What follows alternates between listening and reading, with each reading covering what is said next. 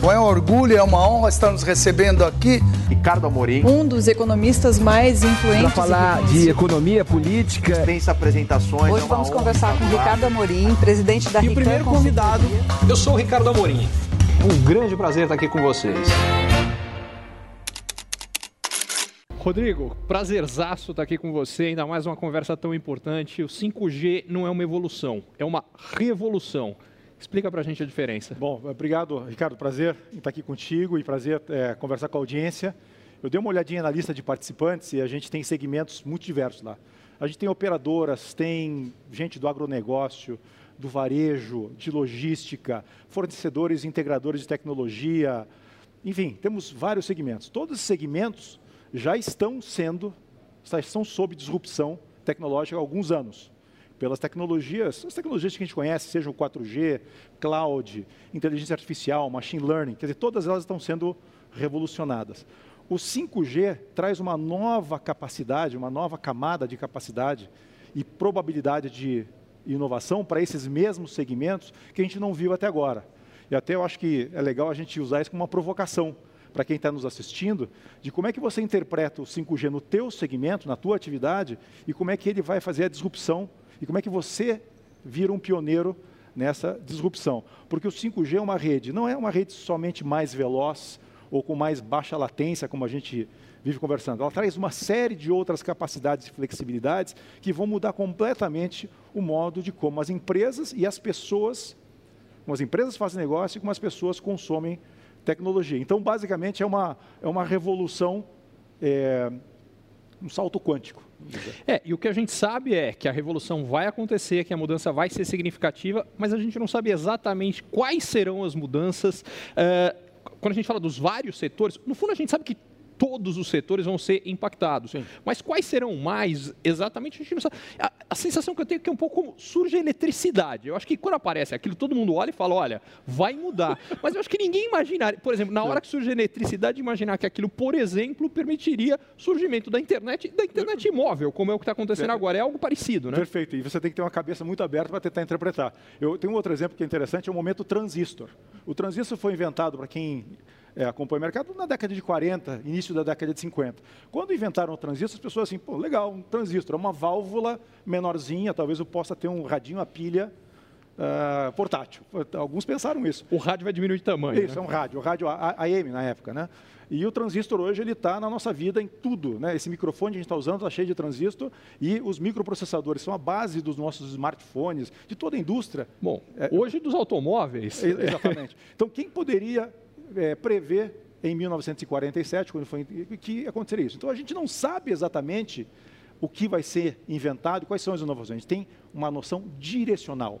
A gente fala sobre cirurgias remotas, é, é, saúde, automação do campo, da logística, dos serviços públicos, da indústria, indústria 4.0. A gente tem veículos uma... autônomos. Veículos autônomos. Então a gente tem uma ideia de para onde vai, mas cabe a quem está nos assistindo, os líderes dessas, dessas, desses segmentos, interpretarem e imediatamente capturarem essas inovações. E principalmente, eu acho, saberem que na prática, no futuro, vai ir muito além disso que a gente está conseguindo ver.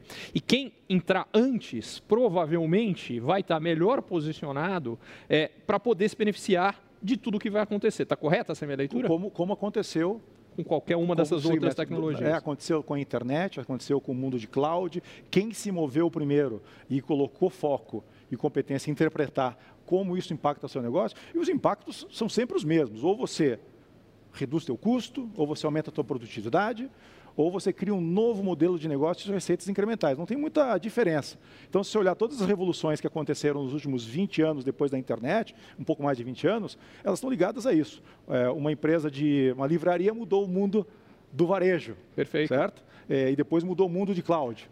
É, uma empresa é, que não tem um quarto de hotel mudou o, a hotelaria. Uma empresa sem nenhum carro mudou o transporte é, dentro de uma cidade. É assim que acontece. Tudo isso possibilitado pelo 4G, que, me corrija se eu estiver enganado, mas me parece que o salto do 3G para o 4G era muito mais incremental do que o que a gente está falando agora, de uma diferença que potencialmente pode ser muito mais significativa. Está correta essa tá, minha tá leitura? Está correto, porque o, o, o 4G é um 3G com mais velocidade. Exatamente. E outra coisa característica é que o 4G é uma rede igual para todo mundo. Todo mundo que está aqui nesse estúdio, todo mundo que está nesse bairro está usando a mesma rede. O 5G, cada um de nós vai usar uma rede diferente e adaptada ao que a gente precisa.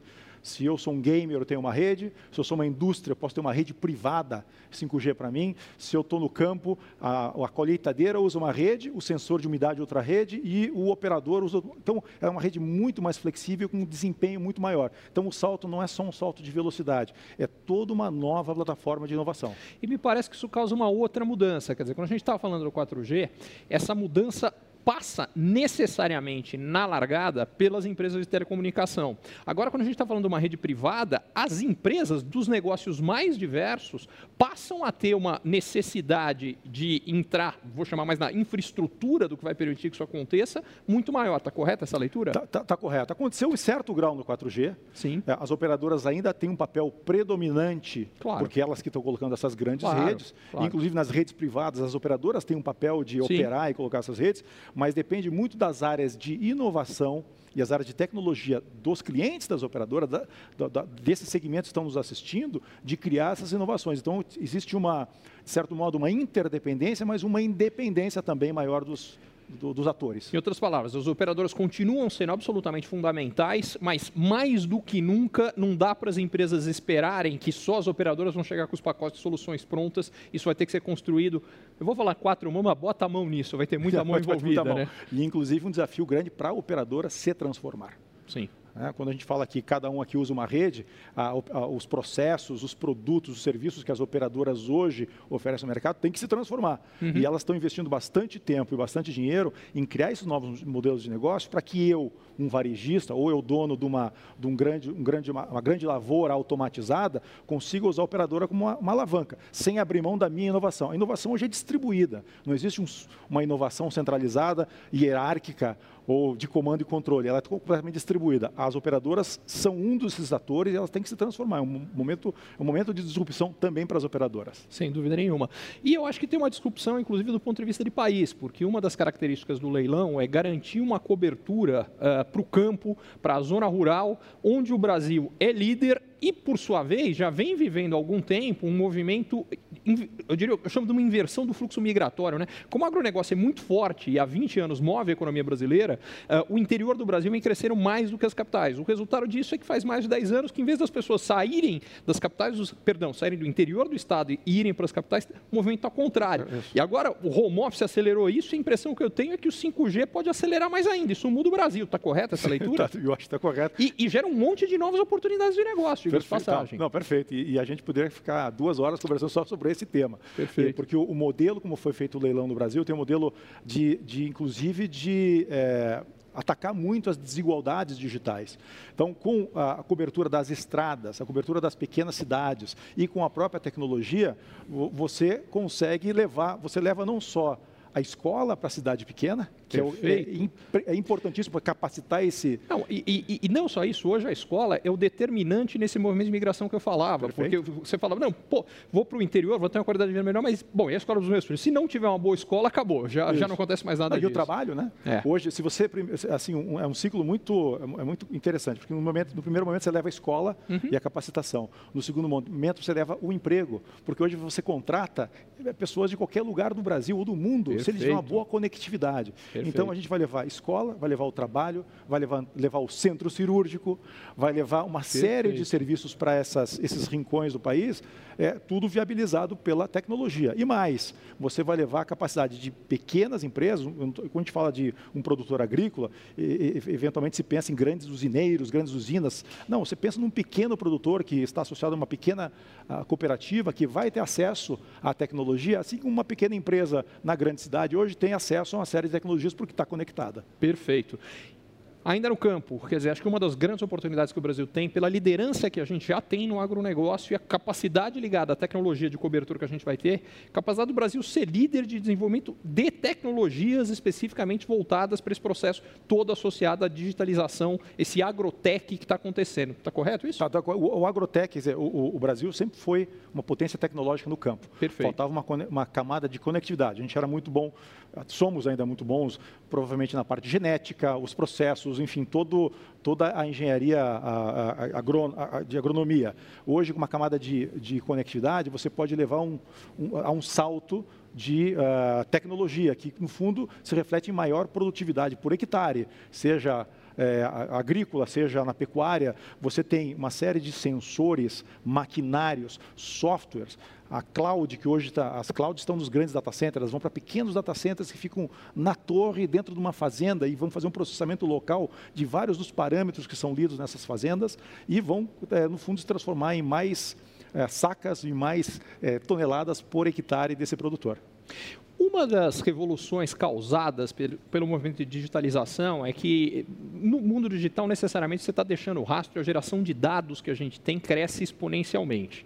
Com o 5G, o impacto que ele tem em internet das coisas, indústria 4.0, provavelmente isso vai se exponencializar de uma forma que a gente nunca viu.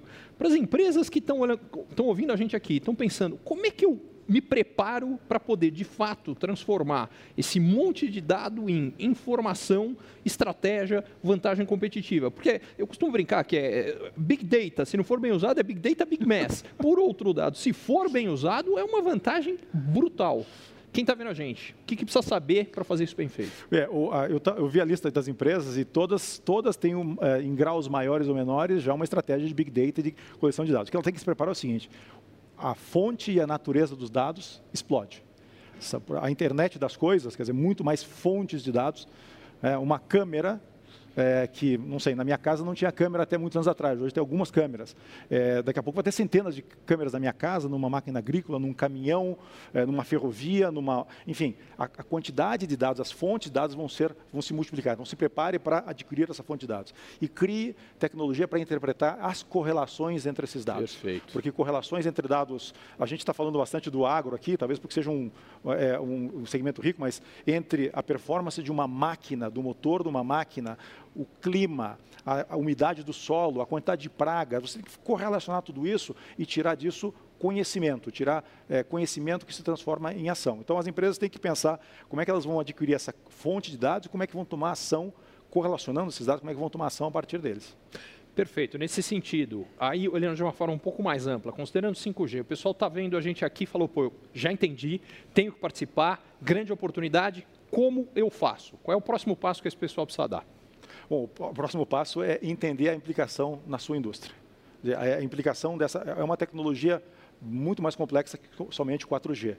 Como a gente comentou, ela tem uma aplicação que é para o consumidor, uma aplicação no outro extremo, que é edição de redes privadas, uma fábrica que pode ser equipada com um 5G quase que exclusivo para sua automação do parque industrial, da, da, da, sua, dos seus processos básicos, e no meio do caminho, serviços públicos e serviços que são numa rede é, pública mais específica para aquele caso de uso. É interpretar quais são os casos de uso que são, quais são os grandes problemas de negócio que são causados no seu segmento, seja por que eu não tenho sensores suficientes, não consigo sensorizar, é, eu sei que tem gente aí da parte de mercados, né, do varejo.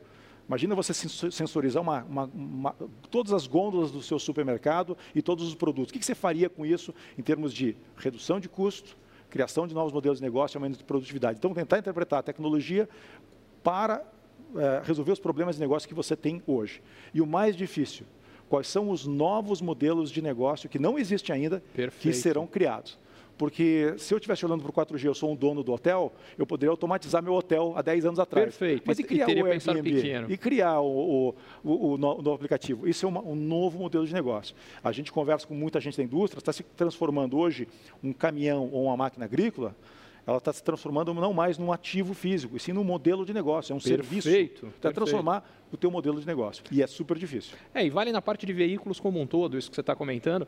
E nesse sentido, eu acho que é, uma das, das coisas que me ocorre é, primeiro, usar tudo que isso tem para entender melhor o teu cliente, mas segundo, com o que você já entende, o que, que esse cara quer e que talvez hoje não seja possível entregar. E talvez o 5G possa criar condição. Acho que esse é um dos caminhos para começar sonhar grande, pensar isso. e, quem sabe, começar a criar novos modelos de negócio. É isso aí, e os gênios vão fazer isso. Os gênios estão em algum lugar, estão por aí, estão, alguns estão assistindo a gente. Eu, eu, eu acho que mais do que isso, os gênios somos todos nós. Os gênios, basicamente, nada mais são do que alguém que tem alguma coisa que está incomodando, que está procurando, buscando uma resposta e que de repente junta as peças e tem um estalo. Achar que os gênios são os outros isso. é limitar a nossa capacidade do que a gente. É, a gente está cercado de gênios. É, os gênios estão todos aí. Tem, tem, gente, tem bastante gente assistindo a gente que vão ter esse clique e interpretar como é que essa tecnologia nova vai fazer uma nova disrupção. Mais uma vez, só para repetir o que a gente falou no começo. A gente não sabe exatamente o que vai acontecer. A gente tem uma, uma, uma, um senso direcional. Eu acho que é essa a grande provocação que eu faço para todo mundo. Essa, dada essa direção, como é que afeta o teu negócio? Não, eu acho que é bacana, a gente pode fazer um paralelo, mesmo uma tecnologia muito menos revolucionária, como a gente dizia, que era evolucionária, que foi o 4G, na época, a grande expectativa inicial é não, as videochamadas, que efetivamente aconteceram, mas ficou mais para trás, demorou mais para elas se tornarem tão presentes na nossa vida como elas são hoje. Por outro lado, ninguém imaginou o, o modelo, como estaria acontecendo, o, o modelo eh, de empresas uh, de música que o mundo da música passou por uma revolução. Uh, a gente viu isso acontecendo com distribuição de conteúdo de vídeo, aí já, tá, já tinha um cheiro, mas não o tamanho do, que aconteceu. Uh, a mesma coisa que a gente começa a ver, como você falou, no caso do, do que é o, modelo de hospitalidade, é, de, de automóveis, enfim.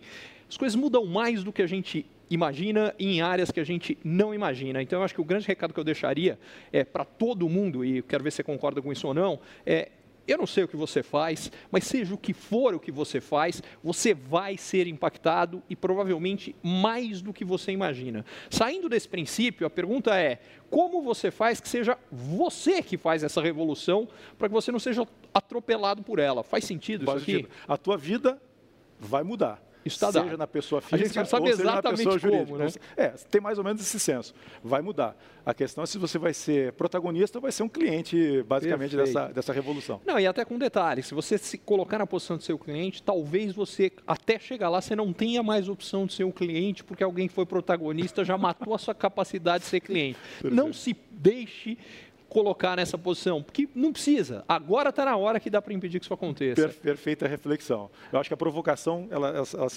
ela, termina aí, né? Quer dizer, a provocação é se mexa, interprete o que está acontecendo, que é, uma, é, é um momento transistor. Né? Não fica pensando só no radinho menor. Pensa quais são as outras implicações, o que, que, vai acontecer daqui a 10 anos, daqui a 20. Não é fácil? Não, não é fácil. Não, nem um pouco. Não, se fosse fácil, todo mundo fazia. A razão pela qual. E, e diga-se passagem, a razão pela qual. Eu, eu acho que precisa ficar claro é que em momentos de grande disrupção, as oportunidades são muito maiores, os desafios também e os riscos, porque para quem não fizer, isso é um risco gigantesco. Para quem fizer, a oportunidade é imensurável. Uh, e aí, basicamente, está muito claro qual é o lado que você tem que ficar. Isso não quer dizer que simplesmente estar olhando vai garantir, mas uma coisa é garantida: se você não tiver de cara olhando, participando, vai dar errado. Perfeito. Então, está tá muito claro qual é o caminho. Sim, olhar não garante, mas é, virar a cabeça garante o contrário. Não, e sem olhar não vai virar a cabeça. Sim, né? É, o, eu, eu, eu, acho que um dos pontos importantes é a gente está vivendo num momento que a, a transformação tecnológica é tão grande que, se ela não vier acompanhada de uma transformação de mentalidade, de uma transformação cultural, que é o que você falou, não olha só para a pequena, ah, não, como é que eu faço o que eu já estou fazendo um pouquinho melhor? Porque isso continua, isso, isso é um mau uso de uma tecnologia com potencial muito maior. Quem continuar aí vai estar tá limitado. Se você olhar e falar, não, peraí, deixa eu pensar grande de cara provavelmente não vai vir nada. Quem sabe, tomara que venha. Mas ao longo do tempo vão ter cliques aí que são, é, enfim, revolucionários. É, é, são saltos quânticos e evoluções exponenciais. É que nem aquele cara que lá nos anos 90 falou assim, eu posso vender um livro um pouquinho melhor. E ele não está vendendo só livro hoje em dia, né? Não, é, exa é, é exatamente isso. De repente esse cara está vendendo tudo, e aliás, não está só vendendo, está oferecendo modelos de negócio novo. Exato. E, e por aí vai. Eu acho que é exatamente isso. Perfeito. Rodrigo, fantástico. Eu queria que você deixasse o seu último recado aqui para quem está nos assistindo. É, porque o que eu imagino é, eu, eu a minha cabeça está borbulhando, eu imagino todo mundo que está assistindo a gente aqui também. Qual é o recado que você quer deixar para eles? Bom, o recado é, se mexa, a gente está na primeira curva, da primeira volta, do primeiro grande prêmio do campeonato de Fórmula 1. E é um campeonato altamente tecnológico e altamente competitivo. É, interprete, o 5G já está, uh, no Brasil já está é, é, viabilizado, a gente vai ter já redes funcionando muito em breve e uh, as empresas principalmente falando em empresas por causa da nossa audiência, tem que interpretar e já chamar uh, uh, os ecossistemas de inovação para começar a pensar qual é a transição de modelo de negócios. As inovações incrementais, como você falou, são importantes, mas os saltos vêm do, da, das disrupções e dos saltos quânticos. E eles se somam, uma não elimina a outra, você pode fazer as duas coisas, deve é fazer. O... E eu gostei muito da tua metáfora, né? Porque numa corrida, numa corrida longa, o fato de você largar na frente não significa que você vai ganhar a corrida. Agora, você ter que ultrapassar todo mundo é sempre atrapalhado essa hora. É, é, é, é, bem melhor, é uma Larga... vantagem significativa. Largar na pole do lado limpo da pista, é isso? Exatamente. É isso. Muito, muito bom. bom, prazer enorme. Vou te deixar aí. Fantástico. Bom, o que eu vou tentar fazer aqui o que eu vou tentar fazer agora é colocar em perspectiva essa revolução tecnológica que o 5G traz com o momento que a gente está vivendo no Brasil e como se colocar em relação a isso. A gente aqui no Brasil uh, viveu e ainda vive, como no mundo inteiro, um momento impactado, onde as nossas vidas e a economia, os nossos negócios, são diretamente impactados pela pandemia. Só que tem uma diferença muito grande. Por muito tempo, o Brasil esteve numa posição. Uh, onde, do ponto de vista de negócio, a gente estava limitado e sem perspectiva, porque a gente não tinha controle absolutamente nenhum sobre a evolução da pandemia.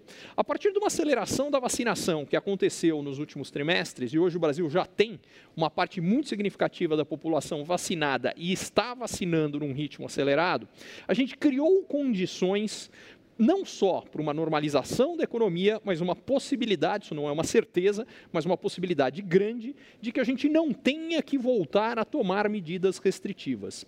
Isso aqui cria oportunidade de uma recuperação econômica, de uma retomada da atividade econômica de forma sustentada, porque até agora ela vinha, mas no meio do caminho, com idas e vindas a gente tem a possibilidade de não ter que viver mais isso.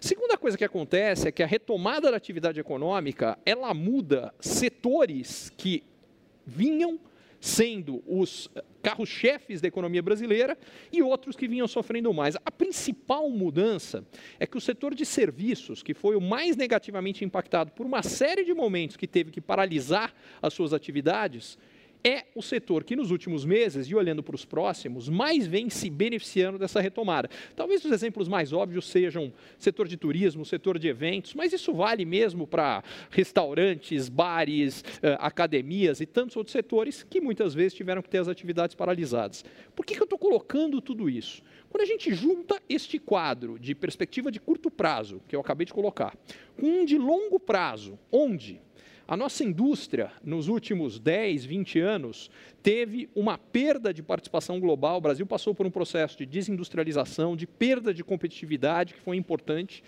E, por conta de um dólar num nível muito alto, que encarece produtos importados, a gente ganhou temporariamente uma condição de competitividade, simplesmente porque o produto importado que compete com o nacional hoje está muito mais caro. Então, criando um exemplo, isso fica mais simples. Você imaginar um produto chegava no Brasil a um custo de 10 dólares, quando o real estava perto de 4, perdão, o dólar estava perto de 4 reais pré-pandemia, esse produto chegava no Brasil a 40 reais. Hoje, arredondando, ele chega a 60. O resultado é que uma empresa aqui no Brasil fizesse um outro produto para competir com esse que custasse, digamos, 45 reais, pré-pandemia ela não tinha condição de competir. Esse produto era feito fora do Brasil e importado. Hoje sai mais barato, produzi-lo no Brasil. Isso aqui cria uma oportunidade que já vem acontecendo de reindustrialização do Brasil. Mas para que ela se sustente, não vai ser a taxa de câmbio que vai fazer isso, porque a própria inflação já vem subindo no Brasil, vai continuar alta e vai comendo ao longo do tempo essa vantagem competitiva. Então, o que acaba acontecendo aqui é que para que isto se sustente, a gente precisa garantir avanços tecnológicos de automação importantes. E o 5G é absolutamente fundamental.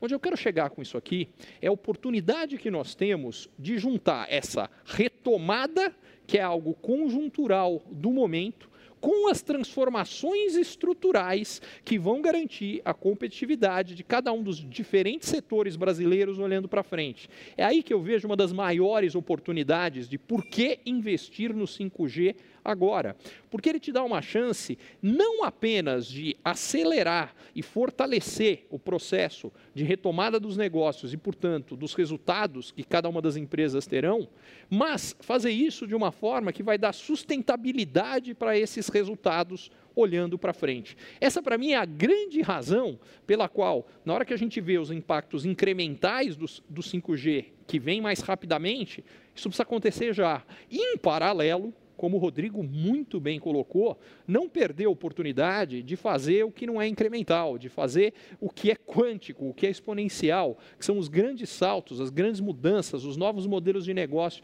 É o que vai muito além de fazer um pouquinho melhor o que já é feito, mas o que passa por entregar de fato algo novo, necessário e que tem demanda. E uma das coisas que eu acho que, que mostra a importância disso aqui é empresas tecnologicamente mais avançadas têm uma outra grande vantagem. Elas têm uma capacidade de adaptação maior quando acontecem grandes mudanças do ambiente econômico, seja pela razão que for. E a gente pode pegar o que aconteceu na pandemia como exemplo. Começa a pandemia, a gente tem uma situação onde, inicialmente, a gente tem que paralisar uma série de atividades econômicas Pegando comércio como exemplo, varejo como ponto inicial de largada. As empresas que levaram vantagem foram aquelas já melhor equipadas no e-commerce e que, portanto, puderam virar a chave com mais facilidade, mais rapidamente, onde, quando as pessoas não podiam temporariamente comprar em lojas presenciais e todas as vendas migraram para o e-commerce, quem estava com o e-commerce melhor montado levou vantagem. Vale exatamente a mesma coisa com relação a tecnologias novas como o 5G. Empresas que já tiverem melhor uh, preparadas, uh, mais com o pé mais estável, mais mais firme com relação ao uso de novas tecnologias que o 5G possibilita, eventuais outras mudanças podem ter uma resposta mais rápida e vão levar vantagem. Um exemplo do que pode criar isso, a gente precisa lembrar que o ano que vem é um ano eleitoral no Brasil. Historicamente, anos de eleição são anos de instabilidade grandes, de mudanças grandes, de grandes variações, por exemplo, da taxa de câmbio, uh, de grandes variações da taxa de juros. Isso mexe com o ambiente de negócio em todos os negócios. O resultado disso daqui, mais uma vez, empresas que estiverem à frente em tecnologia e aqui no caso específico da conversa que a gente está tendo, no uso do 5G para viabilizar essas tecnologias, vão levar uma vantagem muito grande. E a gente viu isso, diga-se de passagem, de uma outra forma. Eu dei o exemplo uh, do, do setor de, de comércio, setor de varejo, mas a gente viu de outros casos. E, inclusive, dessa virada de tecnologia e virada de mentalidade. Dois exemplos. Um primeiro exemplo que a gente viu recentemente com a pandemia, associado ao setor dos restaurantes, que aconteceu algo parecido. A maior parte dos restaurantes no Brasil não tinha pronto serviços de entrega de delivery, uh, não tinha toda a infraestrutura montada e teve que fazer isso às pressas e num momento, mais uma vez, que quem tinha, na hora mais difícil, essa é outra grande vantagem da tecnologia. Essa agilidade, essa flexibilidade, essa capacidade de resposta rápida, ela é mais valiosa na hora que você mais precisa, que é quando a economia passa pelas maiores chacoalhadas e as maiores dificuldades. Pegando mais uma vez a história recente brasileira, quando começa a pandemia no Brasil, ela nos atinge final de março, abril do ano passado, é um momento onde várias empresas tiveram faturamento, em alguns casos, indo a zero. Você ter, né, neste momento em que a coisa fica mais feia, mais complicada, a capacidade de adaptação, significa não só que, na hora que você for olhar o teu resultado no ano e em períodos maiores, ele vai ser melhor, mas que no momento mais complicado, que o teu fluxo de caixa poderia ter problemas gravíssimos e de repente você tem um negócio maravilhoso, uh, só que você pode vir a quebrar no curto prazo simplesmente porque você teve uma quebra de fluxo de caixa causada exatamente por essa incapacidade de virar a chave. Isso aqui mais uma vez, você entrar antes no 5G, com tudo que ele te habilita, com tudo que ele te possibilita, vai te deixar muito menos vulnerável a esse tipo de risco. A outra coisa que a gente precisa pensar, não pode deixar para trás, é o que a gente precisa de mudança de regulamentação. Porque muitas vezes a gente tem situações, eh, e mais uma vez a pandemia deixou isso patente, onde nós já tínhamos a tecnologia necessária, mas faltava a regulamentação.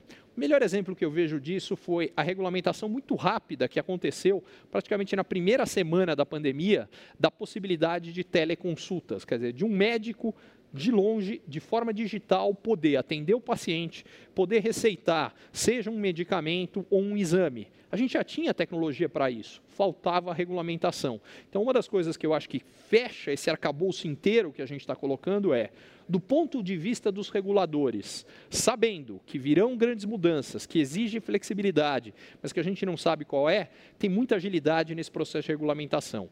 O segundo, do ponto de vista de todos os negócios. Saber que as mudanças que serão causadas ao longo dos próximos anos, e algumas delas ao longo dos próximos meses, serão provavelmente maiores do que a gente imagina.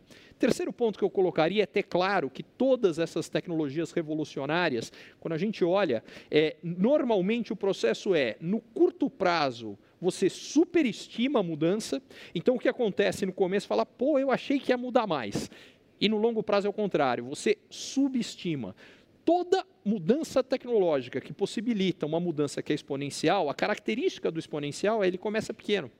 Até que ele vai se somando, se multiplicando e fica gigante. Então é, independentemente do que você veja que aconteça nos próximos meses, nos próximos trimestres, não se deixe enganar se eventualmente isso vier a ser menos do que menos mudança do que você imaginava que seria, com o que virá depois. 5G veio para mudar a forma que a gente vive, que a gente trabalha, que a gente faz negócio. Ficar fora vai custar muito caro. Não cometam este erro.